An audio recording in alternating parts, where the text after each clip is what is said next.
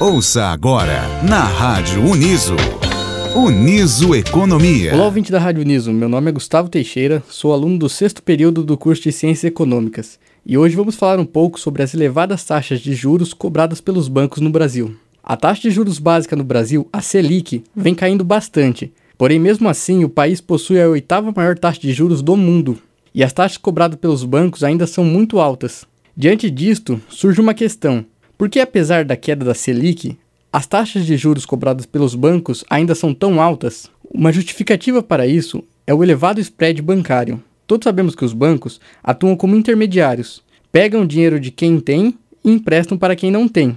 O spread bancário nada mais é que a diferença entre o quanto o banco paga para os clientes quando eles deixam seus recursos com os bancos, como por exemplo ao aplicarem um título de renda fixa, e quanto o banco cobra para emprestar esse recurso. O spread do Brasil é o segundo maior do mundo, segundo o Banco Mundial, atrás apenas de Madagascar. Muitos são os motivos que influenciam esse spread elevado, mas podemos destacar três: a inadimplência, o depósito compulsório e a estrutura concentrada de mercado que o sistema financeiro possui.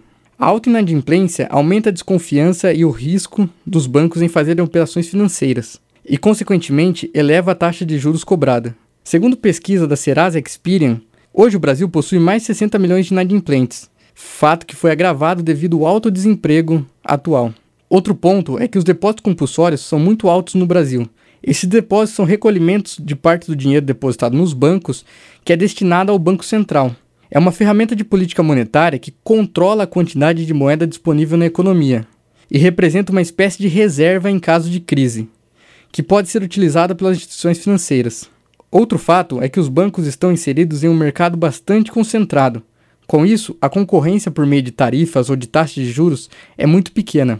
Todos esses fatores implicam diretamente na taxa de juros cobrados pelos bancos. Porém, existem muitos outros fatores que também são determinantes para essas elevadas taxas. Caso você tenha interesse em conhecer um pouco mais sobre o spread e as taxas de juros no Brasil, você pode acessar o site do Banco Central ou da Febraban, Federação Brasileira dos Bancos. Esse foi mais um Uniso Economia. Aproveitem e acessem nosso podcast pelo Spotify. Até mais. Você ouviu na Rádio Uniso Uniso Economia.